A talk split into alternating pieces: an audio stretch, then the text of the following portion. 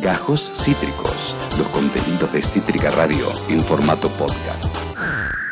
Pero ahora hablando de amor, ¿eh? nuestra amada columnista adolescente, la gran almendra Naviliachi. ¿Cómo estás, amiguita? Hola, chiques, ¿cómo Ay, están? qué linda. Esos labios rojos furiosos. Muy bien. bien, así de potra es nuestra columnista adolescente, pero además del potrismo, tiene una mente que no se detiene un segundo. Mira películas, piensa cosas, no es como yo. Yo me tiro a no pensar a ver películas, pero ella piensa en cosas. Guau. ¿eh? Ella piensa en cosas. Sí. ¿Y te has visto una peli animada, mi querida Almen? He visto una película animada, en el día de hoy vamos a hablar de Soul. Voy, vamos a hacer como una pequeña evolución, una pequeña reseña de una película que en verdad en su momento me quemó la cabeza de una forma que, que no imaginé que me iba a pasar eh, a esta edad con, digo, Disney Pixar, digo, Sí. una de las eh, compañías multimillonarias y más exitosas del mercado animado y sin embargo eh, se sigue reinventando constantemente, entonces vamos a analizarla un poquito, qué me pareció, digo, los puntos positivos y eso. digo.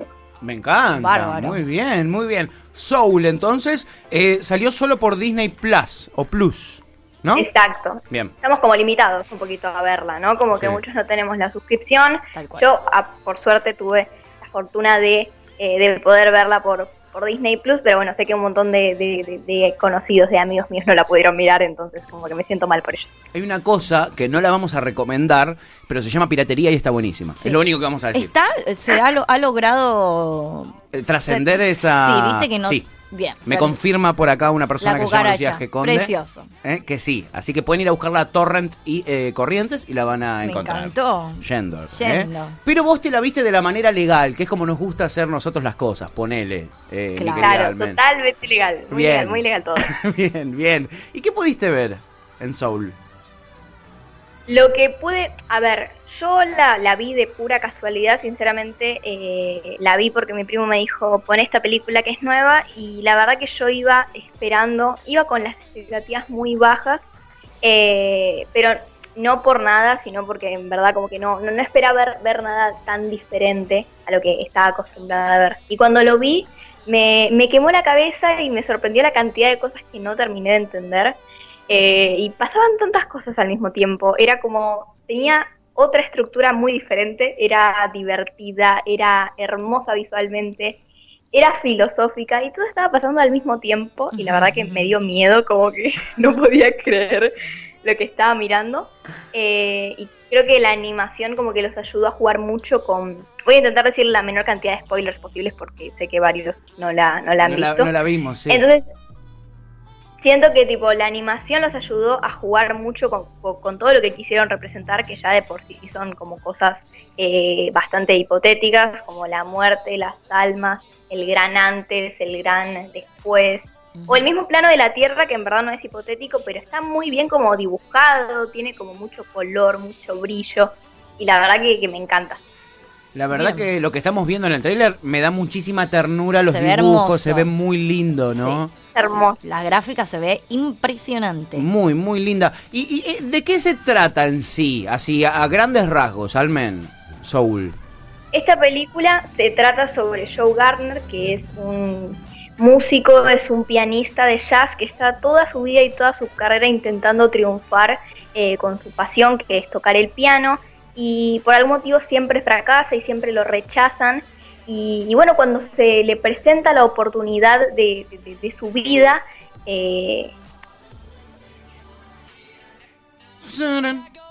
Cuando se presenta la oportunidad de su vida. Apa, ah, me, enca- Un me encan- misterio. me encantó esa. Oh, Ey, tengo una sea, manija ahora. Quiero ¿Qué, qué le pasó? no? 100.000 a verla. Llegamos ya. hasta, llegamos hasta esto, Almen. Cuando se presenta la oportunidad de su vida, y ahí pensamos que metiste un silencio de suspenso tremendo y había sido la comunicación. Pero quedó espectacular. Quedó espectacular. perdonen chicos, ahí se escucha bien, no me veo, ¿no? Sí, se sí, se escucha escucha divino joya. y te ves divina.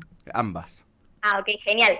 Eh, o sea, siento que esta película sí es un poco difícil de interpretar para los más chicos. Onda, Sí. yo eh, siento que, bueno, como decía antes, a mí en el momento me quemó la cabeza y, y era impactante la cantidad de cosas que no terminaba de, de- de entender como, como debería, porque digo, pasan muchas cosas al mismo tiempo y sé que es un como un poco de, es como difícil la interpretación para, para los más pequeños, Claro. porque trata un tema bastante complicado de por sí y como que es normal que, que- que los más chicos no terminen de entender como el verdadero significado, pero Sí. a la vez, o sea, también creo que- que es importante que los niños y las niñas empiecen a ver películas como esta, porque, porque lo que consumimos durante la niñez nos marca un montón. Claro. Y, o sea, siento que esta película, junto con, con algunas más de estos últimos años, o sea, hacen que los niños suban un poco más las expectativas a la hora de ver una película y sean más reflexivos, o sea, suben las expectativas a nivel historia, a nivel, eh, a nivel guion, a nivel desarrollo de personajes, pero también los invita a pensar lo que están viendo, a pensar qué Claro. significa, a pensar por qué. Y me parece que esto no me pasaba cuando era más chica, digo, no había tantas películas de este estilo, obviamente las había, pero no abundaban. Y creo que en esta última etapa de- de- del cine animado, en esta última etapa de Disney Pixar precisamente, eh, como que están abriéndoles juego más a eso, digo, incluso intensamente, intensamente sí me parece como una película incluso un poco más infantil, pero también nos abre un plano mucho mayor de lo que nos quieren comunicar, ¿no? Como algo más interno, Claro. como nuestras emociones, eh, no sé, nuestras inseguridades, nuestros miedos, y todo juega en estas películas, o sea, todo tiene que ver con todo, y me parece que, que- que es súper importante que los nuevos niños empiecen a crecer con estas historias, porque, porque bueno, me parece que, que- que también les abre mucho la, la- la imaginación a, a que interpreten cosas diferentes y bueno, que también se hagan preguntas. Claro, está, está bueno ese, ese análisis que haces, porque de verdad que, por ejemplo, Coco, eh, tocan temas que cuando nosotros éramos chicos, que, que Sí, al, al revés, en realidad. Para mí lo que tiene Coco justamente es que por primera vez no sentís que la idea de la muerte se introduce de manera fatal. Claro. O sea, las películas de cuando nosotros éramos Exacto, chicos, era realmente... Dramático, ¿no? Era turbio, digo, El Rey León, Uf, esa me Bambi, mató a mí, sí. Dumbo. Es muy Tremendo, demencial mal. como introducen el tema de la muerte. O sea, sí, tremendo. ¿no? pero te hacen de goma, Sí, sí, literal. sí, sí, sí, Me sí. parece que Coco es Nemo, que, está, que incluso es, de- ma- es- es más de otra época. Son todas horribles Sí. que o sea, empieza la película y matan a alguno de los padres, pero de manera súper Sí, dramática, sí, sí. violenta, sin ningún tipo de anestesia. Sí. Y uno es chiquito, no está bueno. No, claro. Coco me parece que, que introduce el tema de la muerte por primera vez de una manera muy bella, como con mucha comprensión, con mucha empatía, con mucho amor, y te explican eso. Creo que es, es un... De hecho, me parece una película hermosa para contarle a las niñas o explicarles a las niñas justamente esto, el concepto de la muerte, y encima a raíz de una cultura mm, re- con- concreta como es la cultura mexicana. Claro, es verdad. Como que no es que es un invento y una fantasía, es parte de las creencias de una cultura de nuestro mundo. Y eso me parece muy bello.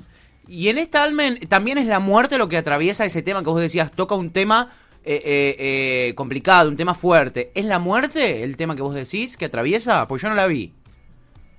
Sí, toca un tema bastante fuerte y a la vez eh, toca varios, como Ah. por eso decíamos que también un poco es un poco complicada a la hora de verla por primera vez y terminar de entender todo lo que te quieren Claro, decir. eso es lo que decías. Eh, sino que sí, uno de los puntos principales es la muerte, pero me parece que no es el conflicto principal, sino Bien. que también se trata sobre, sobre el camino de, de- de nuestra vida y sobre disfrutar esos pequeños momentos, porque la vida es eso, como que constantemente en la película nos quieren hacer entender que, que la vida es eso, digo, la vida no es tener un propósito y alcanzarlo, la vida no es triunfar, la vida no es esperar el mañana para ver qué pasará, sino que también es eso, son esos pequeños momentos en donde somos felices, es, no sé, caminar por las calles, disfrutar el viento, digo, la película no es tan lineal como acostumbra Disney, Ah. tiene un lado mucho más maduro, más existencialista, y, y por eso la que creo que cualquiera la puede mirar, todos la podemos disfrutar